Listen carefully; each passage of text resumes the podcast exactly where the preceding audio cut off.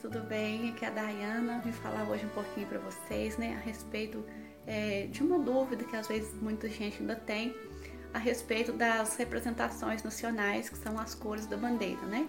Então, as cores da bandeira nacional, elas são do Estado brasileiro, do Estado democrático de direito. E tanto governos de direita quanto governos de esquerda podem usar as cores sim, né? Porque o que a gente quer construir para a sociedade é um governo melhor, uma sociedade mais justa, né? com qualidade de vida para todos, com dignidade e direitos. E isso independe de ser um governo de esquerda, um governo de direita, depende sim das pessoas, né, que têm o intuito de trabalhar e que se colocam, a serviço da sociedade. Então, as representações nacionais, elas são para o Estado brasileiro, para todas as pessoas que queiram trabalhar pelo Estado democrático de direito. Então, muito obrigada e um abraço.